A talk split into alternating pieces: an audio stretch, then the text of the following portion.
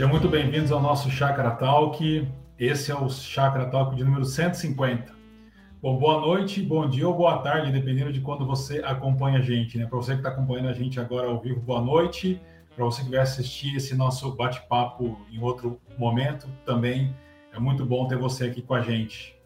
Bom, o Chakra Talk faz parte de um processo de ensino, de aprofundamento na fé aqui na Chakra Primavera, que no domingo a gente tem a mensagem Aí na segunda a gente tem esse bate-papo gostoso em que a gente aprofunda alguns temas que nós tratamos no domingo, para que ao longo dos nossos grupos pequenos, de terça a quinta-feira, a gente tenha a subsídio e material para os nossos líderes e co-líderes e para aquelas centenas de pessoas que participam com a gente dos nossos grupos possam aprofundar a fé, conhecer mais a pessoa de Jesus, o Evangelho.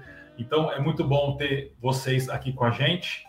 Ah, e antes de eu chamar os nossos convidados, eu quero já dar boa noite pessoal que está aqui no nosso chat. O Noel foi o primeiro hoje, hein, Noel? Muito bom ter você com a gente aqui, querido irmão. Seja muito bem-vindo. Um abraço, viu? Ah, o Thiago Viana também. Lembrando que a gente está no Chakra Talk número 150. Valeu, Xará. Muito bom ter você com a gente aqui também. A Ellen, muito bom sempre ter você com a gente, Ellen. Boa noite. Deus abençoe vocês também. Querida Marisa, boa noite. Seja bem-vindo. Márcia Poeta, Graça, deve estar lá em Itacaré, na Bahia, né? Boa noite, um abraço para o William, Márcia, seja, sejam bem-vindos também aqui. Sérgio, querida Sumara, a Claudinha também, doutor João Carlos, sejam todos muito bem-vindos, tá bom? A gente vai conversar sobre a mensagem do último domingo, mas eu já convido você a enviar suas perguntas, seus comentários, porque quando vocês participam, a conversa fica muito mais rica e mais proveitosa, tá bom? Então, Vamos fazer aquele bate-papo aqui. Ah, e para a gente conversar essa noite, eu tenho a, a presença ah, muito. Ah, que é motivo de alegria para mim, são dois amigos queridos. Um eu já quero introduzir aqui, é o Ricardo Augusto. Seja bem-vindo, Ricardo. Muito bom ter você com a gente. Bom estar tá junto, viu, meu amigo? Como é que você está aí? Mas, eu, eu tô bem, tô bem, assim, mas eu pensando aqui na mensagem desse domingo, eu percebi que você esqueceu de comentar uma coisa no momento. O que Tem a hora que você traz ali o Messi, argentino, e nessa semana lembrar de argentino, para mim, assim, como você não mencionou Boca, cara? Pelo amor de Deus. Ah, é que é. Brincadeira, meus irmãos palmeirenses. Sofri com vocês, viu?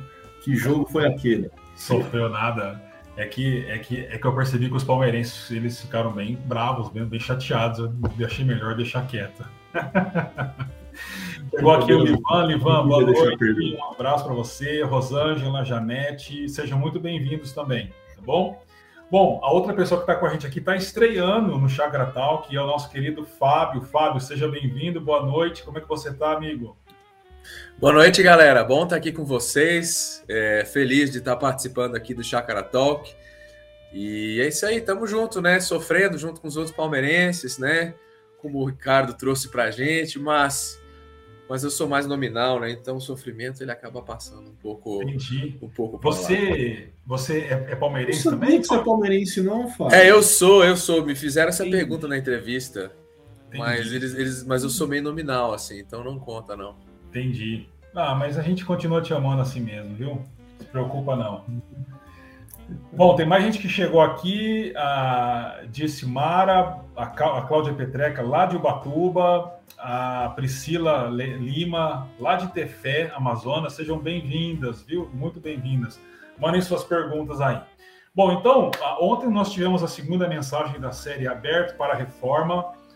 É uma série na qual a gente faz um trocadilho com o tema, porque geralmente a gente lê fechado para a reforma, né? Mas na série é aberto para a reforma, porque, como pano de fundo, a reforma protestante, que a gente celebra nesse mês de outubro, especialmente no próximo dia 31, nós estamos abertos à palavra de Deus para sermos reformados, transformados por Deus, para sermos um instrumento de transformação no mundo. Então, no domingo retrasado, o pastor André abriu a série falando sobre as bem-aventuranças e nos desafiando como discípulos e discípulas de Jesus a vivermos em meio à cultura do sucesso. E ontem eu tentei conversar com o pessoal, pregar sobre é, como nós, discípulos e discípulas de Jesus, podemos viver no meio de uma cultura da influência, né? Então a gente tratou um pouco lá de como nós vivemos na cultura dos influencers e de onde realmente brota toda essa influência espiritual, filosófica para as nossas vidas e como que nós devemos é, viver como discípulos e discípulas de Jesus, sendo sal da terra e luz do mundo, né? Mas antes de mandar a, a primeira pergunta para os meus amigos, eu preciso fazer uma correção que nos dois primeiros encontros eu, eu, eu levei um número errado, né? Quando eu trouxe um crescimento da igreja, o último número lá tinha um 3 a mais, então estava 333 milhões de pessoas. Não era possível nós termos esse número de cristãos, porque em Roma nós tínhamos entre 60 e 70 milhões de pessoas. Então o número certo lá é que nós tínhamos, em, por volta do ano 350 da nossa era, aproximadamente 33 milhões de cristãos, que dava ali 56% da, da população romana. Então, para você que esteve nos dois primeiros encontros, me perdoe, mas o número certo é 33 milhões, tá bom? Ah, bom, eu queria já chamar os meus amigos de volta aí. Voltem aí, amigos. Eu queria começar perguntando para você primeiro, Augusto, e depois para o Fábio. Ah, logo no começo da, da, da, reflexão, eu trago uma, uma fala do grande John Stott, o teólogo britânico, que ele diz mais ou menos assim: a gente não precisa se perguntar qual é o problema do mundo. Esse diagnóstico já foi dado. A gente precisa se perguntar o que aconteceu com o sal e a luz o que aconteceu com o sal e a luz? Na sua opinião, o que aconteceu com o sal e a luz? É, tinha que começar comigo, né? A gente podia fazer uma boa estreia do Fábio e deixar ele logo com essa, com essa sinuca de bico aí. Mas eu, eu vou pontuar três coisas rapidamente, tá, Thiago? A, a terceira tem a ver mesmo com a sua pergunta. Mas a primeira é que eu fiquei muito feliz com essa citação do John Stott, porque eu, eu confesso assim que como um ex-abeuense, eu tenho um carinho muito grande por esse anglicano, né? E o uhum. comentário onde você tirou essa citação é um livro antigo, de uma série de livros chamada A Bíblia Fala Hoje, publicado pela editora da BU, né, no Brasil. Uhum. E é um comentário assim, que não é um comentário exegético, técnico, que você fala, uau, é de ponta, mas assim, ele é de ponta no sentido de que ele é um comentário que expõe o texto muito bem, que traz uma acessibilidade para aqueles que não têm é, esse ferramental mais técnico de exegese lidar com o texto. Então ele é um comentário que eu tenho um carinho muito grande, assim, eu diria que esse comentário do Stott sobre o Sermão do Monte foi um dos primeiros que eu li e que me abençoou demais, demais da conta, né? O segundo é que eu acho que todo mundo é, já parou para pensar nessa pergunta do Stott, mas assim, dentro de um contexto bem brasileiro, né? Porque assim, a, a gente tem experimentado desde os anos 90 uma crescente no número de evangélicos no nosso país. Assim, uma crescente significativa de que dados apontam que em 10 anos a gente vira a maior religião do país, a gente vai ultrapassar o número de católicos, sendo que é um país que começou com a Igreja Católica, né, em termos assim de história recente. É, mas a pergunta é, meu, o que está acontecendo? Que tanto cristão está surgindo, mas as realidades de injustiça, sofrimento, desigualdade, miséria, problemas como racismo, feminicídio e tantos outros, assim, só aumentam. Então, esse tipo de pergunta que o Stott está levantando, é, eu diria que todo mundo já fez, e se não fez ainda, está fazendo agora, e está parando para pensar, caramba, tenho amigos que já fizeram, né? Mas aí o terceiro ponto, que para mim tem a ver com a, a resposta à, à, sua pergunta, tem a ver com que o Bonhoeffer fala de graça barata e graça preciosa. Eu acho que, infelizmente, no nosso contexto evangélico brasileiro, muito dos ditos cristãos, evangélicos, filhos da reforma e etc., eles aderiram a um tipo de graça barata, não a graça preciosa que leva para o discipulado, para o crescimento, que leva para o engajamento na missão de uma vida na direção do outro. E isso faz com que sal perca sabor, isso faz com que luz vai parar embaixo da cama, né? Mas eu sei que aqui a resposta poderia ser bem mais longa eu daria talvez aqui, é, esse é dois centavos de contribuição de tantas outras que a gente poderia conversar, né? Uhum. Legal. E para você, Fábio, o que aconteceu com o sal e a luz? É uma, uma bela pergunta, né? A gente, a gente olha para o fundo dessa pergunta, né? Que o problema não é o que está de errado no mundo, né?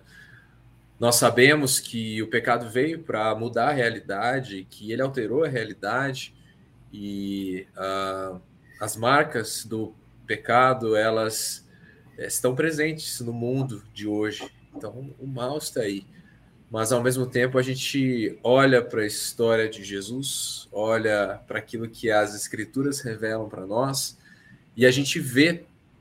A gente vê um Deus que se envolveu na história para reconectar o seu povo, para fazer novas todas as coisas, para reconciliar com o mundo todas as coisas e um, e um Deus que através do seu filho deixou deixou a igreja para fazer parte desse seu processo, desse seu trabalho, desse seu dessa sua história de, de expandir o reino, né? de, de aplicar, praticar e uh, de fato agir no mundo. Né? Então, eu, a, o desafio que Stott faz com essa pergunta certamente sabendo para quem que era o público-alvo que ele estava escrevendo aquele comentário, é um desafio duro, né? Acho que, é, acho que é, o que ele espera que o leitor uh, responda ou medite quando ele faz essa pergunta é isso: o que, que eu estou fazendo? O que, uhum. que eu estou fazendo?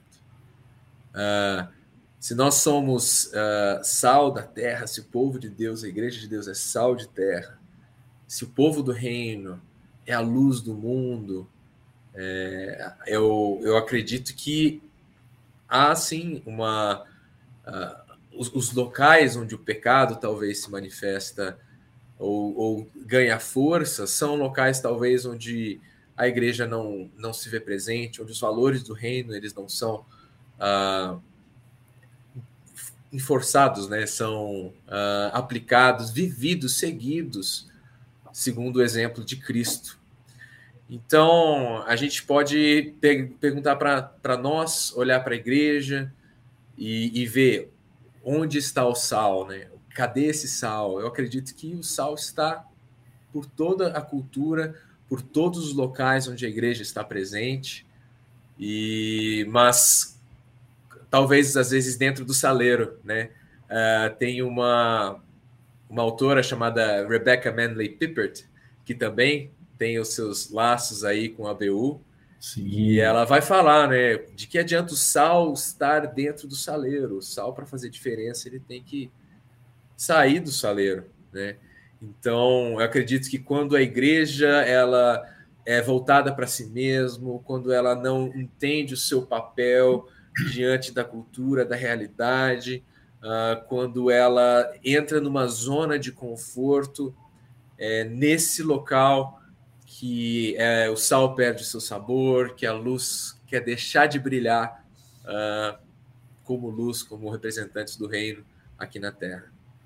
É, é o, o, o Tiago Giana diz para nós aqui que sal e luz nominais, né? ou seja, é, não são só na, na, na expressão, na fala, mas não são de fato.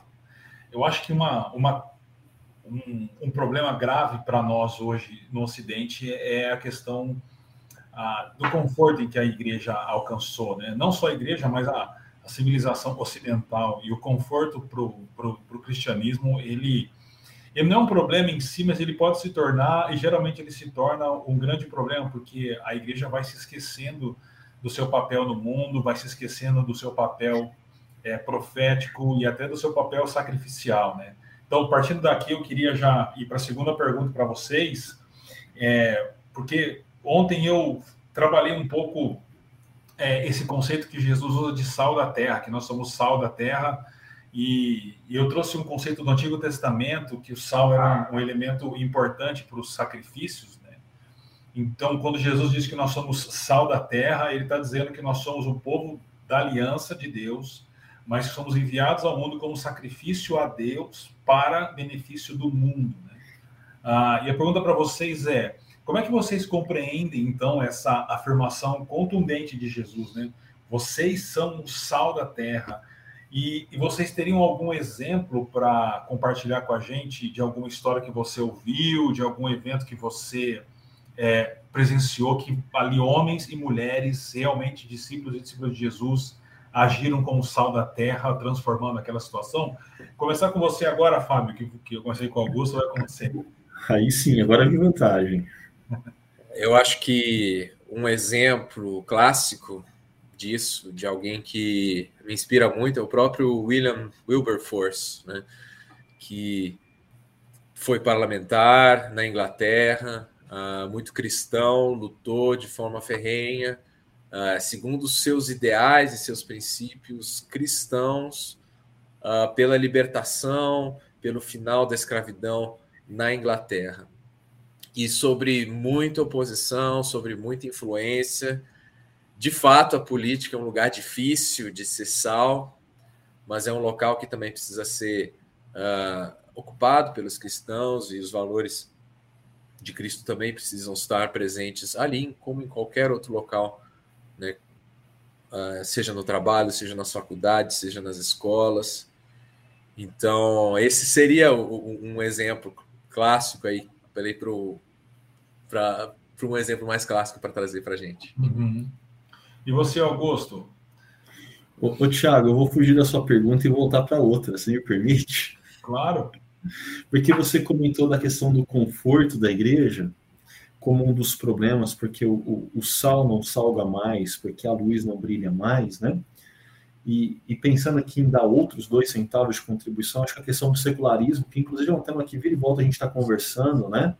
Citando aí Charisteiro e outros caras, é, o secularismo, queira ou não queira, ele adentra e começa a moldar a, a cosmovisão daqueles que são discípulos de Jesus, a, a, o consumismo, né, onde a gente acaba transformando a nossa espiritualidade cristã numa relação consumista com Deus.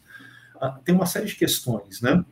Mas é, eu estava lembrando aqui uma, uma pesquisa se eu não me engano, de 2021, do Barna Group, lá nos Estados Unidos, um grupo de, que trabalha apenas com pesquisas no contexto de igrejas evangélicas, né? E eles trazendo, por exemplo, números assustadores, falando que a juventude de 18 a 24, eles não evangelizam mais os seus amigos. E que mais, assim, um número significativo desses jovens, inclusive, considera errado compartilhar da sua fé para esses amigos, né? Transformando a fé num algo extremamente privado. E aqui, para mim, tem a ver com a sua segunda colocação, né? Que está matando na essência essa compreensão de que se nós somos sal, e essa imagem é tão rica, né? Assim, o povo da aliança, enviado sacrificialmente na direção do mundo, assim, existe uma crise de identidade no ser igreja, no ser povo de Deus, no que a gente compreende como prioridade, como privilégio, como responsabilidade, como uma série de tantas coisas, né? É. Mas antes de eu entrar muito nessa temática aí, é, a Rosângela está fazendo uma pergunta que eu acho que essa é para você, viu, Thiago?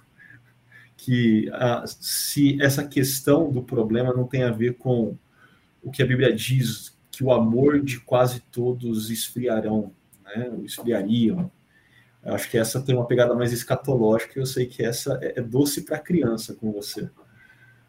É isso. É, essa é uma, é, uma, é uma pergunta que Jesus faz é, quando ele está ensinando e é uma característica realmente do fim dos tempos. E certamente, a, a, eu acho que sim, eu acho que é, o sal deixa de ser sal e, e luz do mundo quando a, o amor se esfria o amor por Cristo, o amor pelo, pelo outro, né? pelo perdido, o amor de uns pelos outros. Porque você trouxe um ponto interessante assim, sabe, Augusto? Porque quando eu estava estudando para pregar e, e, eu, e eu percebi essa relação que tem o sal com o sacrifício, assim, então que o povo de Jesus é um povo enviado ao mundo em sacrifício a Deus, em favor do, do mundo, é, é, difícil nós ouvirmos isso hoje, né? A nós, assim, ocidentais principalmente, porque nós somos ensinados a vivermos para nós mesmos. E, e, e, é muito dolorido a você mudar de dinâmica de vida, né? Porque você viver como um sacrifício a Deus é você viver de acordo com a vontade de Deus, é você viver para a glória de Deus, é você viver cumprindo a missão de Deus, não só como pastor ou missionário ou quem canta no louvor, mas como um empresário, por exemplo, que deve fazer da sua profissão, do seu trabalho no dia a dia, algo que tenha, que seja realmente um, um sacrifício para Deus em favor do mundo, né? É, e nas outras profissões também. Então, pensando nisso, eu, eu lembrei da, do aviso que Jesus faz, dizendo: Mas e se o sal perder o sabor, quem pode restaurá-lo? Né? Aí eu tentei fazer aquela conexão lá com é, o que Paulo fala em Romanos 1, 21, 22 e 23, né? que quando é, Paulo fala o seguinte, é, falando dos idólatras, os seus pensamentos, pensamentos tornaram-se fúteis e o coração insensato deles obscureceu-se dizendo-se dizendo sábios, aí vem o, o termo, tornaram-se loucos, é perder o sabor, e trocaram a glória do Deus imortal por imagens feitas segundo a semelhança do homem mortal, bem como de pássaros, quadrúpedes e répteis, ou seja, tornar-se, é, perder o, o sabor, é tornar-se tolo ou louco a, a partir do momento que a gente passa a viver numa dinâmica é, idolátrica. Esse é o ponto que Paulo fala e é o que Jesus está dizendo, né? É, mas o que, que vocês poderiam acrescentar para nós com relação a essa ideia de é, sacrifício e em oposição de tornar-se louco ou de perder o sabor? Fábio, traz algum insight para nós sobre isso, amigo. É, essa questão do sacrifício, a gente pode entender ela como dentro da dinâmica da graça barata de Bonhoeffer, que já foi comentada aqui, né? uh, viver uh, os valores é, de Cristo, é, quando a gente vive como povo do reino de Deus, conforme mencionado ali em Mateus 5, que é o trecho que a gente está falando, a gente invariavelmente, em algum momento, se confronta com alguma com uma questão, com alguma oposição, com algum tipo de desalinhamento da cosmovisão, que é a cosmovisão que nos foi passada por Deus, da cosmovisão que, o, que rege o mundo. No nosso caso, uh, uma cosmovisão mais ocidentalizada, mais secularizada, como ela foi comentada aqui, e muito bem trazida pelo Ricardo Augusto. Eu acredito que a secularização realmente é um dos principais, é um dos males que mais aflige uh, e que mais ameaça o próprio cristianismo no Ocidente. Né? A gente, as outras culturas, se a gente for estudar um pouco mais culturas ocidentais, uh, essa diferença entre a cultura, entre cosmovisão e a religião, ela não é tão grande. A gente não vive uma, uma vida tão compartimentalizada. A religião, os valores, eles se transparecem em toda a sociedade. Então, eu reforçaria essa questão que o Ricardo trouxe em relação à cosmovisão, uh, em adição a essa questão da, da tolice, uh, como uh, viver uma cosmovisão invariavelmente vai trazer conflitos e devemos estar dispostos a, a viver, a crer, a ter fé de que aquilo que Cristo nos afirma é mais real, é mais verdadeiro do que aquilo que a cosmovisão nos afirma, e dispostos a pagar o preço, o preço que for necessário. É. Mas, Augusto, deixa eu só piorar um pouquinho mais para você aqui. Amigo, amiga para isso, é, né? Mas, é, isso aí, isso aí. É, assim, uma pessoa que tem o seu trabalho diário, uma professora, um engenheiro, uma engenheira, uma arquiteta, um profissional liberal, como que essa pessoa pode viver como um sacrifício a Deus em favor do mundo no seu dia a dia e na sua, na sua profissão? Vamos lá, vou tentar aqui, mas eu vou tentar a partir da minha própria história, né? Ah, eu não fui sempre pastor de tempo integral, né? Eu vim da computação, trabalhei com desenvolvimento de software por muito tempo, trabalhei liderando equipes dentro de metodologias ágeis, né, equipes menores de desenvolvimento por muito tempo. E eu já era discípulo de Jesus nesse, durante esse tempo, né? E essa era uma questão que eu sempre me fazia. E aí? O que, que significa eu ser sal aqui? O que, que significa eu ser luz aqui? Uhum. Quais vão ser as implicações de eu ser discípulo de Jesus nesse lugar que Deus me colocou? Né? Porque, é, inclusive, aqui talvez seja um insight, né? Assim, eu gosto de pensar que quando Deus fala que nós somos luz do mundo, eu, eu brinco assim que a Thalia ela gosta de luminária, aquela pegada assim bonita, estética, né? E, e isso é coisa dos nossos dias. Mas assim, Jesus não tinha essa possibilidade. Luz tinha a ver com funcionalidade, tem a ver com função, tem a ver com você colocado num lugar não para ficar bonito, mas para cumprir o objetivo de iluminar. Então eu, eu tinha essa consciência, pera, se Deus me colocou aqui, ele me colocou aqui com um objetivo, com um propósito, eu preciso cumprir uma função. E aí eu tinha algumas formas, assim, é, a primeira delas era trabalhar com excelência. É, eu temia de medo de verdade, gente, assim, acho que essa é a expressão correta, até tinha um, um ponto, assim, complicado, preciso, teria que ter lidado melhor, mas eu tinha medo de fazer algo mal feito e os clientes para quem eu prestava serviço ou os meus supervisores olharem, ah, aí ó, ó que entrega. E depois vem falar de Jesus para a gente aqui, ó. Eu tinha um pavor disso acontecer. Então, excelência fazia parte do meu dia a dia, assim, do pessoal ver a entrega e falar, cara, isso ficou bom, né? É, eu também tentava fazer ao máximo uh, que a equipe funcionasse bem, seja quando eu liderava a equipe, seja quando eu não liderava a equipe. E fazer com que a equipe funcione bem tem a ver com, bem, eu tenho as minhas demandas, beleza, mas eu preciso ajudar os outros da minha equipe com as demandas deles. Assim, eu me desdobrava, eu me desdobrava para assim somar no que eu pudesse. Uh, por muitas vezes eu era o, em nível técnico o profissional mais experiente de um time tinha aquele bando de estagiário, vamos ajudar os estagiários a crescer. Ah, de repente você descobria que alguém no time, assim, ele não estava entregando o que ele precisava entregar porque estava com problema de casa. Vamos tomar um cafezinho? Assim, eu estava lá, pronto para ouvir, pronto para acolher, pronto para orientar, para orar, né? Então, são pequenos exemplos, mas assim, a, lista daria para ir longe aqui, viu, Thiago? É, é interessante, né? Eu estou pensando, por exemplo, num professor ou numa professora que chega na sala de professores. Eu sempre quis entrar numa sala de professores quando eu era criança e imaginava um monte de coisa lá. E hoje eu sei como é que é lá no seminário, né?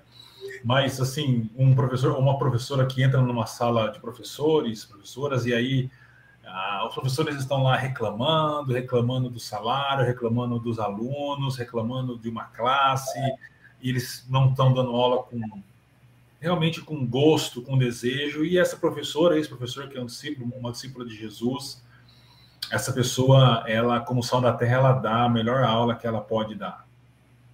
E os alunos, os alunos gostam da aula dessa, dessa pessoa. E ela começa a influenciar os alunos nesse sentido e, e a influenciar outros professores, professoras também a uh, subirem o nível da aula, né? prepararem melhor a aula, ministrarem melhor a aula. Quando a gente fala aqui que, que nós devemos ser sal da terra, a gente, a gente relaciona muito com é, a evangelização, o que é parte de ser sal da terra, mas não é apenas isso. Sal da terra é você influenciar o lugar que você está com valores e princípios do reino de Deus. Então, um professor, uma professora, como discípulo, discípulo de Jesus, súdito ou súdita do reino de Deus, deve dar a melhor aula que essa pessoa pode dar, né, para abençoar lá os alunos. Então, assim, essa pessoa é sal da terra. Você quer falar, Augusto? Eu, eu quero, Thiago, porque aqui eu acho que é importante fazer uma nota. Porque, assim, a gente às vezes confunde excelência com perfeição. Hum. Excelência com fazer melhor que os outros. Não é isso.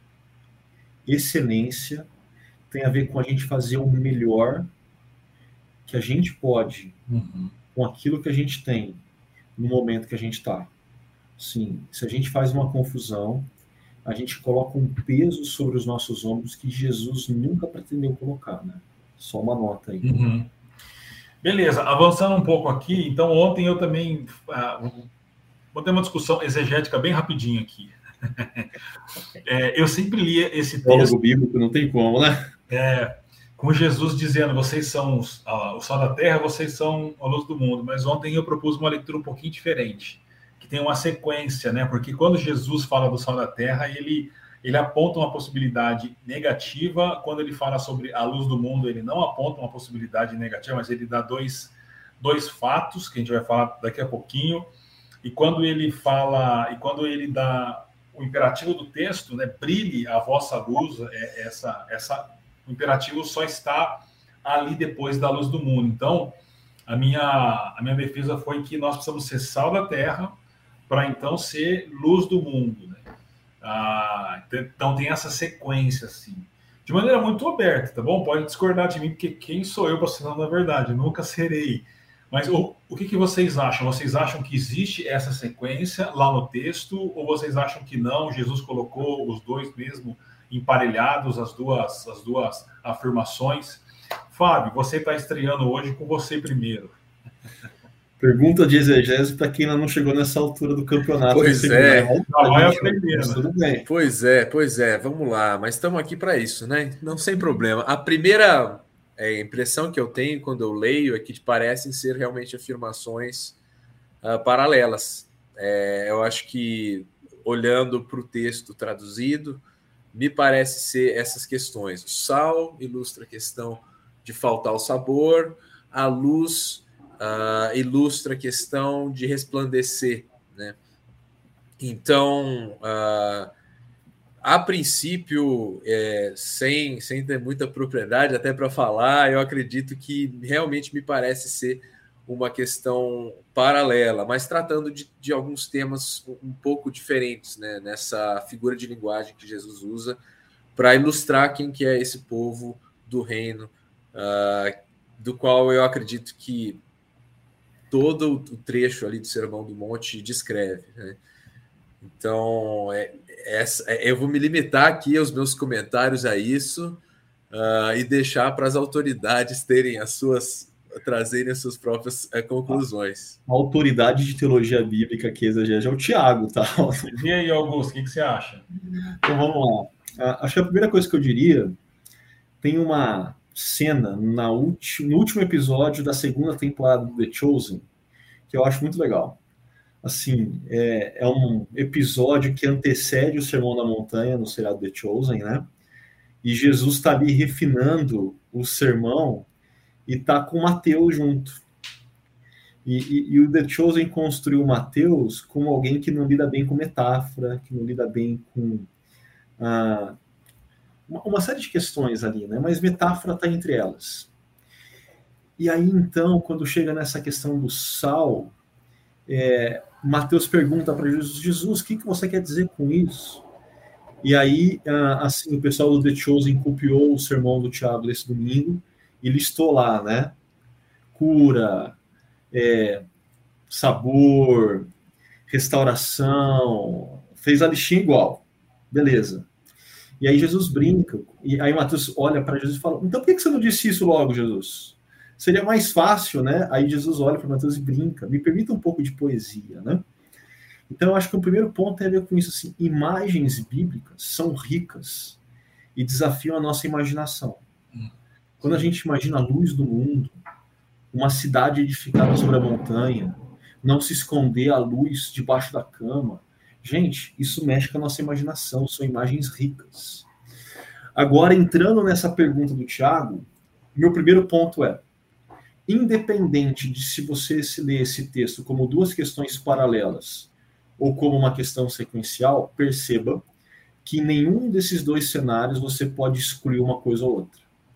Não dá para você uh, lidar bem com esse texto focando apenas na questão do sal, Uhum. E não dá para você lidar bem com esse texto apenas focando na questão da luz. ok? Uhum.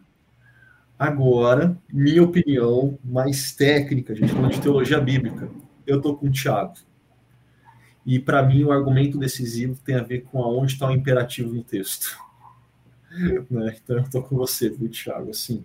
E esse para mim é o ponto central. O imperativo ah. no grego está onde? É, você quer falar, Fábio? Vai lá. Quero, quero, quero trazer uma outra observação minha também sobre isso, que eu acho que é, é muito interessante, né? Se ele está falando aqui do povo, do reino, e aí ele fala: não se acende uma lamparina para colocá-la debaixo do cesto, mas num lugar adequado, em cima do armário, num lugar alto, para que ilumine a todos.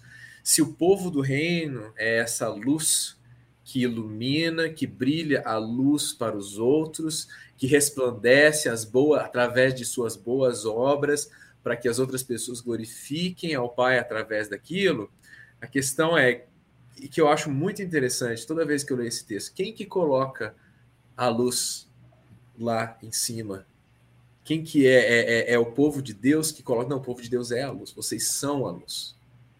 Eu entendo, talvez trazendo para uma parte um pouco mais de aplicação, de que nós somos, como povo de Deus, colocada sobre o topo de uma montanha. A gente sabe que está perto de uma cidade quando está no escuro, porque a gente olha no horizonte, a gente não vê luz nenhuma, a gente vê o clarão da cidade refletido no céu.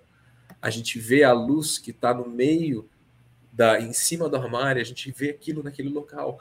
Eu entendo que Deus nos colocou em lugares onde nós temos, estamos em posição privilegiada para brilhar. E eu entendo que a gente pode olhar isso de, de uma forma bem, uh, bem prática na nossa vida, tendo essa consciência de que se a gente está lá é porque Deus nos colocou lá. E a gente pode o quê? Brilhar. Já que vocês são luz, já que somos luz colocadas nessa posição, vamos brilhar. Vamos brilhar diante das outras pessoas, para que eles vejam as boas obras, para que eles glorifiquem o Pai que está nos céus. Então, falando sobre é, é, a luz do mundo, Jesus então ele afirma, né? Vocês são a luz do mundo, e aí ele usa essas duas imagens que o Fábio estava conversando com a gente agora, né? Ninguém.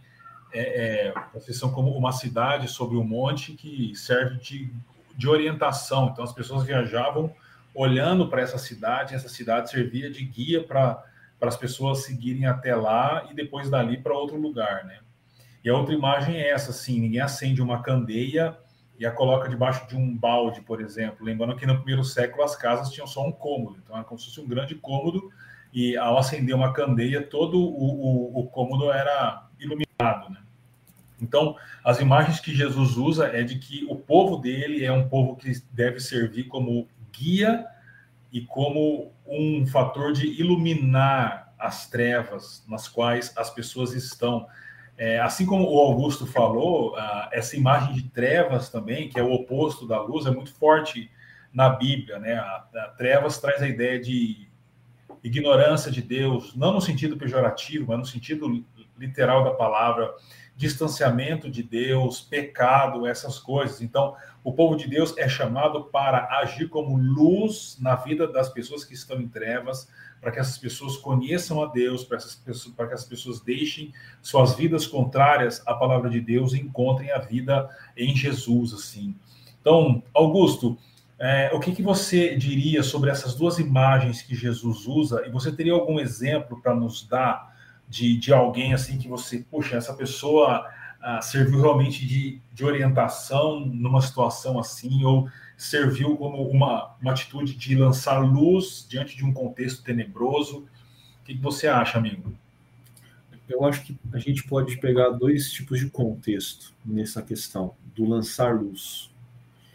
Eu acho que tanto nós aqui nesse podcast, quanto quem está nos ouvindo, já experimentou momentos na vida onde você olha e fala: Meu Deus, o que, que eu faço? que decisão que eu tomo. É como se você olhasse para frente e, e, não visse nada além de densas noites, assim, uma noite escura. Olha lá o São João da Cruz, né? A noite escura da alma.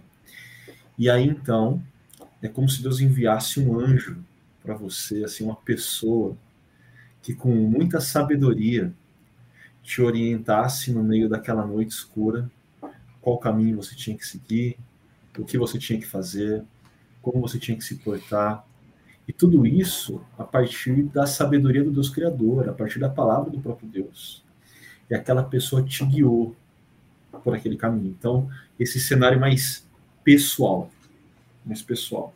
Mas para mim tem um cenário mais comunitário.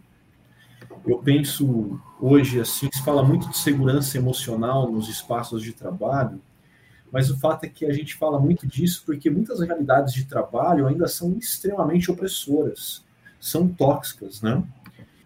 É, são permeadas por trevas. E eu fico pensando discípulos de Jesus nesses locais.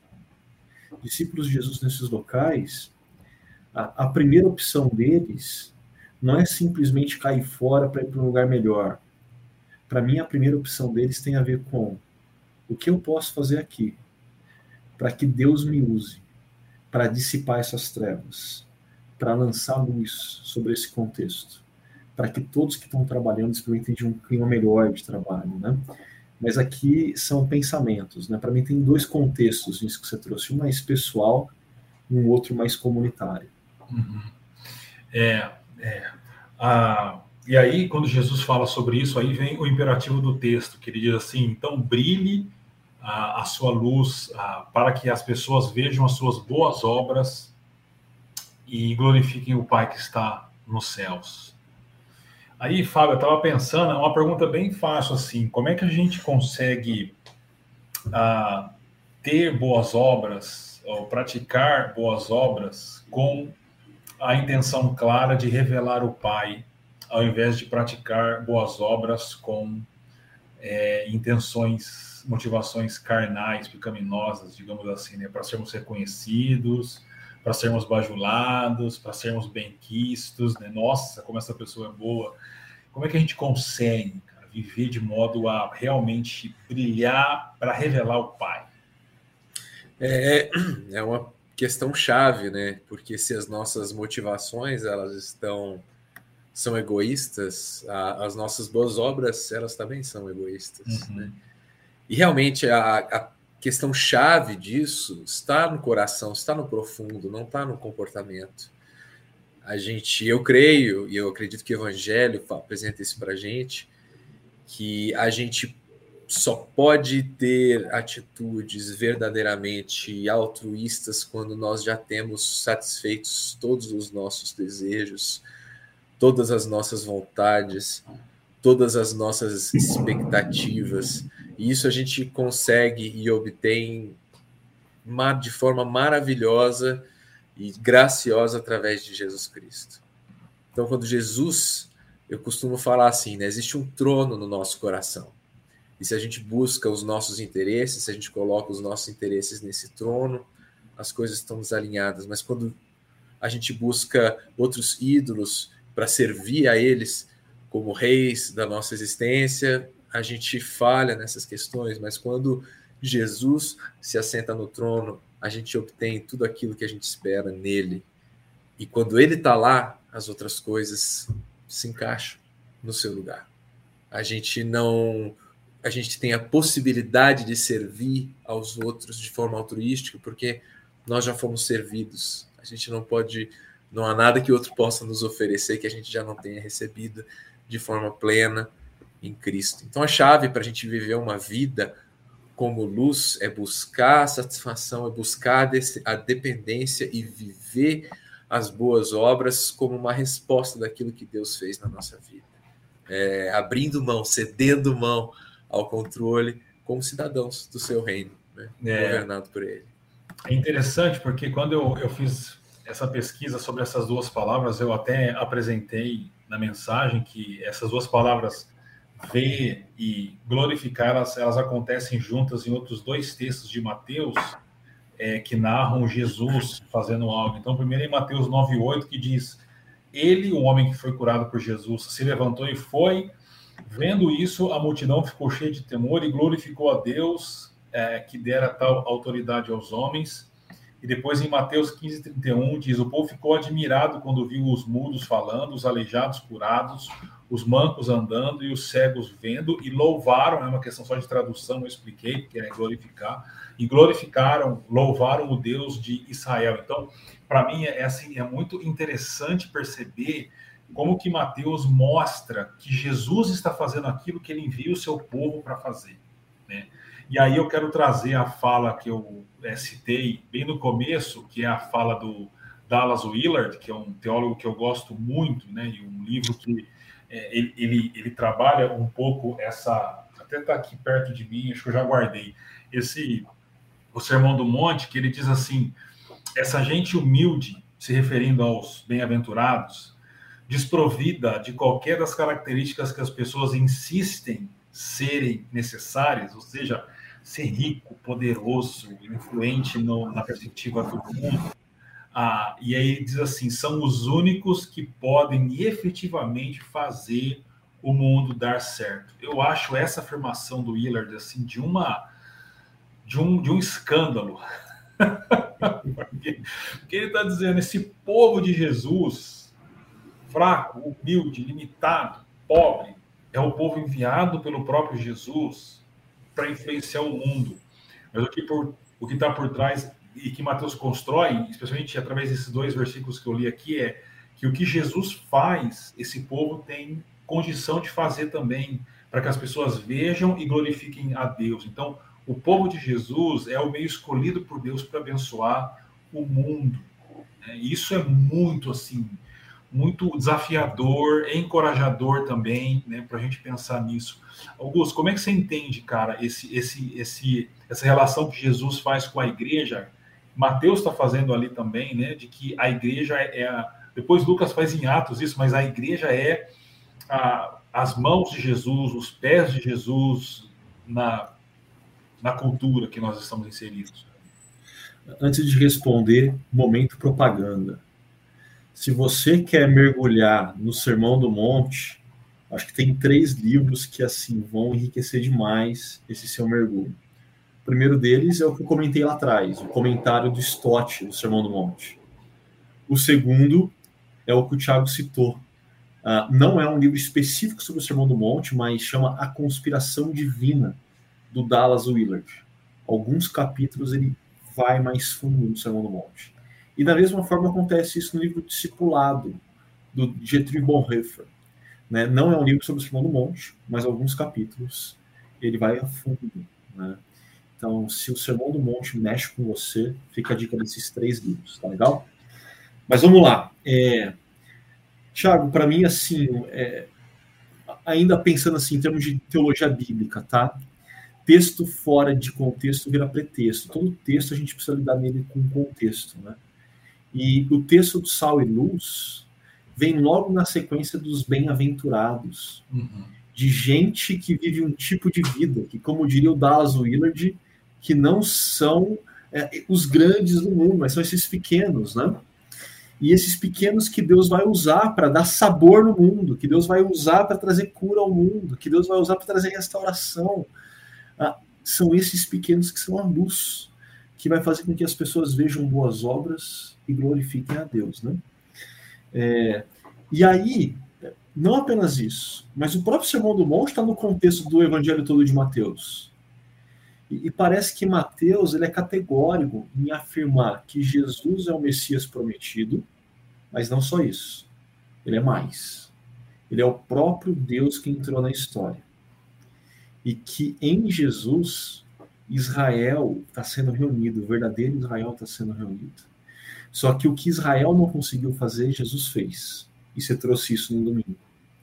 Mas porque Jesus fez, agora Israel, o povo dele, nós, discípulos de Jesus, vamos na direção do mundo, vamos em missão fazendo o que Jesus fez né, essa imagem de que nós somos suas mãos, nós somos os seus pés, é, é uma imagem muito rica, né?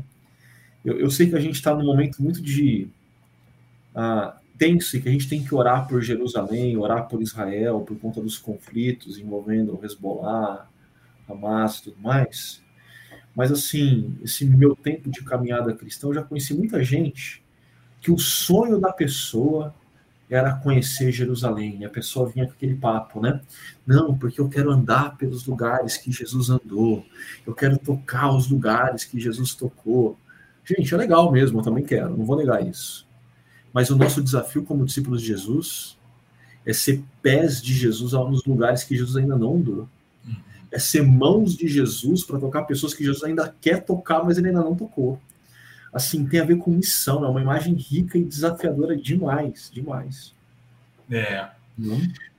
Bom, a gente vai se aproximando já do, do final da nossa Chakra Talks número 150. Te agradeço aí por estar com a gente até aqui.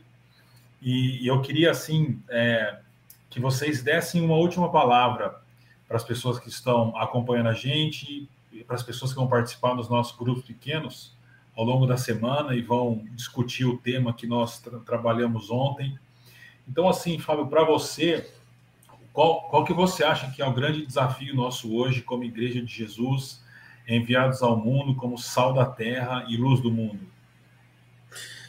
Eu acredito que o desafio é a gente olhar e se apegar a quem é o, o paradigma de ser o sal da terra. Quem que veio ao mundo e fez a maior diferença diante de uma humanidade decaída. Quem fez, qual obra que mais contribuiu para isso? Qual ser que existiu e que andou por essa terra que iluminou mais as pessoas, que evidenciou mais as suas boas obras, e que glorificou ao Pai através disso é Cristo. Cristo é o nosso exemplo. Cristo é mais do que isso. Ele é o nosso Salvador e é Ele quem possibilita, através do Espírito Santo, que a gente possa viver isso individualmente e que lidera a igreja de Cristo, para que a gente viva isso de forma coletiva. Então, o Sermão do Monte, ele fala muito sobre isso. Ele vai falar sobre. Uh, é, um, é, uma declaração dos valores do reino, em, em, contraste, claro, com as questões que haviam naquela época, mas muita coisa que, que existe hoje também. Então a gente deve se apegar a Cristo como exemplo, a Cristo como motivador, a Cristo como líder, a Cristo como rei. E viver dentro desse reino, debaixo do governo dele, como servos que têm fé de que a vontade dele, de que as boas obras que ele nos capacita e nos orienta uh, são melhores do que as nossas próprias vontades e são mais eficazes do que às vezes aquilo, os nossos próprios meios, as nossas próprias forças, aquilo que que não é baseado e ancorado nele. Esse é o nosso desafio, né? nos render ao seu governo. Legal, legal. E você, Augusto, qual é o recado final diante desse desafio posto diante de nós? Vamos lá. É... Lembrem que o Boca ganhou do Palmeiras. Brincadeira, gente, brincadeira. não podia deixar passar mais uma vez. Meus amigos palmeirenses tiveram o coração aí treinados, né? Estão com som de cardiologista por um tempinho. Mas falando do Sermão do Monte, falando desse texto de sal, de luz, é, eu guardaria duas coisas. A primeira tem a ver com o ponto que você falou, Tiago, dessa questão sacrificial. Eu sei que a gente vive numa cultura que fala que a gente tem que consumir, que a gente tem que ter conforto, qualidade de vida. Ah, mas, Jesus é aquele que se sacrificou pela gente. A gente precisa resgatar um tipo de relação com Jesus que faz a gente compreender que sacrifício faz parte da nossa vida com Ele a gente precisa aprender a abrir mão de algumas coisas que a gente tem que abrir mão, ponto.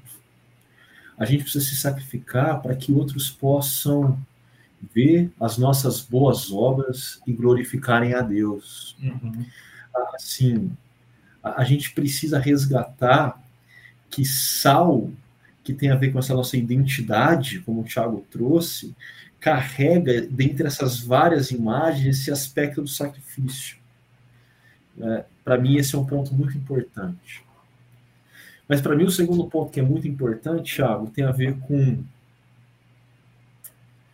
é, pessoas que estão olhando para si nesse momento, que fizeram isso no domingo, estão fazendo isso enquanto ouvem esse podcast, ou participam do grupo pequeno, ou tomam um café, sei lá, e falam: rapaz, eu não estou trazendo mais sabor, eu perdi o sabor ah, eu tô é embaixo do balde, embaixo da cama, em vez de estar tá no lugar certo para iluminar. E eu diria que você não pode esquecer que Jesus é o Deus que entrou na história para possibilitar recomeços.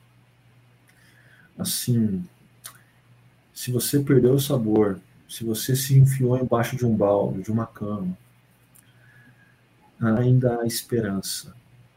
Se você se voltar para esse Deus que em Jesus possibilita recomeços. Eu acho que seriam essas duas coisas. Além do Boca com o Palmeiras, né? É, bom, é, realmente é importante terminar dessa forma, sabe? É, lembrando que as misericórdias de Deus elas elas podem fazer com que o sal que perdeu o sabor seja restaurado o sabor e não seja lançado fora e pisado pelos homens apenas. Né? Eu acho que o que a gente mais precisa hoje é ouvir isso, é ouvir essa possibilidade, fruto do amor e da graça e da misericórdia de Jesus, assim, sabe? Eu é, fiquei lembrando enquanto eu te ouvi agora, Augusto, daquele texto famoso que a gente tem lá em Lucas 24 dos dos dois discípulos no caminho de Emaús. É. E eles estão descendo ali já assim desapontados, confusos, e aí Jesus entra na, no caminho com eles e, e Jesus parte o pão e eles conseguem entender e, ele, e eles e um diz para o outro, né? À medida que a gente caminhava, o, o nosso coração não ardia diante daquela pessoa. Então é aquilo que a Ellen comentou um pouco mais cedo aqui, dizendo que é essa relação com Jesus que faz isso, né? E, e, aquele texto lá de Lucas 24 é interessante porque o Lucas dá o nome só de um dos, dos homens que estão com Jesus, não dá o nome dos Demas. É, oi? Demas, né? Demas, é. E, e, ele não dá o nome do segundo, alguns exegetas vão dizer que é porque o nome do segundo é o nome de quem está lendo o texto. Então você coloca o seu nome lá e você caminha junto com Demas ao lado de Jesus e experimenta com Demas o que ele experimentou de ter o coração aquecido pela presença de Jesus. Aquilo que o Fábio falou agora, né? Se a gente tem Jesus, a gente segue Jesus, a gente tem todas as coisas. E é verdade, assim. Então, eu fico pensando que a gente, como você disse, a gente tem que ler é, essa, essas duas afirmações de Jesus sobre a igreja, os discípulos e discípulas, sal da terra luz do mundo, é, à luz da, da bem-aventurança, das bem-aventuranças. E a última da, das bem-aventuranças é: bem-aventurados são vocês eh, perseguidos por causa da justiça do reino, é, porque de vocês é o reino, e ele expande isso dizendo: bem-aventurados são vocês quando vocês forem perseguidos por minha causa, de Jesus. Sobre isso vocês devem se alegrar e encontrarem júbilo nisso, júbilo nisso. E aí, na sequência, ele, vocês são sal da terra e luz do mundo. Ele envia os seus discípulos e discípulas para o meio do mundo que vai persegui-los. E aí entra a vida de sacrifício, né? Então, eu acho que a gente precisa hum, profundamente de uma reforma em nossos corações, em nossas vidas, em nossas famílias, em nossas comunidades para superar essa mentalidade de consumo, essa mentalidade de busca de conforto, de busca dos nossos sonhos e objetivos que coloca Deus como um apêndice da nossa história, né? E a gente precisa realmente experimentar isso e, e compreender quem de fato nós somos é, no mundo. Então, ter essa disposição de sacrifício no mundo e pagar o preço. Pagar o preço que, por exemplo, a Rosa Parks pagou, e eu trouxe o, o exemplo dela no final da mensagem, diante lá de um, de um racismo terrível, de um pecado terrível, né, de tratar pessoas diferentes por causa da cor da pele, e ela se posicionou ah, dizendo que ela não deveria se levantar ali, e ela não deveria mesmo se levantar ali, e, e ela muda a história daquilo. Né? E, e, olhando esse contexto que a gente está vivendo hoje, dessa guerra terrível entre Israel e, e a Palestina, a gente não precisa de mais dinheiro, de mais armamento, de mais tratados políticos. A gente precisa de Rosa Parks entre as pessoas, é, sendo sal da terra e luz do mundo e reconciliando pessoas entre si, reconciliando pessoas com, com Deus. Né? Então aqui fica o desafio para nós é, sermos sal da terra e luz do mundo, ah, porque é através desse povo porque é só esse povo que pode fazer, como diz o Dallas Willard, esse mundo dar certo. Só esse povo. É isso aí, amigos. Muito obrigado pela presença de vocês. Foi uma alegria estar com vocês aqui. E eu quero te convidar para você estar com a gente ah, no próximo domingo, nos nossos encontros em Paineiras, às 9, às 11 e às 19 horas, e no nosso espaço Barão às 10. Nós vamos continuar conversando em cima do capítulo 5 de Mateus sobre abertos para a reforma. E você é o nosso convidado para estar com a gente. Convida um amigo, um amigo, um parente, leva também com a gente para você participar desse momento especial. Você que está conectado aos nossos grupos pequenos, não deixe de participar dos nossos grupos pequenos essa semana, ok? Vai lá, junta com aqueles irmãos e irmãs queridos, aquele momento de comunhão gostoso, de aprofundamento da palavra de Deus, e discute, compartilhando a, aquilo com que, é, que Deus está fazendo na sua vida e contribuindo com aqueles que estarão lá com você, tá bom? Muito obrigado, Deus abençoe vocês. Fabiano aí no backstage, muito obrigado também pelo seu trabalho. Queridos, Deus abençoe muito vocês e vamos em frente, porque nós somos chamados a sermos sal da terra e luz do mundo. Um abraço, Deus abençoe. Tchau, gente. Um abraço. Tamo junto.